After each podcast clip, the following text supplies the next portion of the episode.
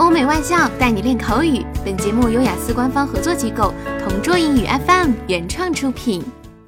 Describe a positive change that you made in your life. You should say what it is, why you did it, who you did it with, and explain how you feel about the change. At the age of 20, there were already a lot of changes that happened in my life. Today, I would like to share with you a positive change I had. When I was at high school, I was so addicted and engrossed in playing computer games. My parents scolded me a lot of times, which even made them cry and beg in front of me. I was an undisciplined boy. I used to ignore my parents' advice. I was unaware of the adverse consequences of my actions. Until one day I lost the sight in my left eye.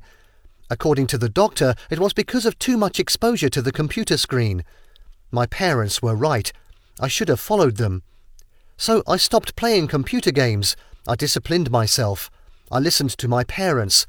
After several days, I suddenly regained my sight. Now my two eyes are working clearly. Losing my sight for several years hit my heart and head hard. That incident was a lesson for me. Everything that is too much would always have a negative result. Now I just focus on my studies and physical exercise. I won't play computer games again. I've already learned my lesson. That's enough for me.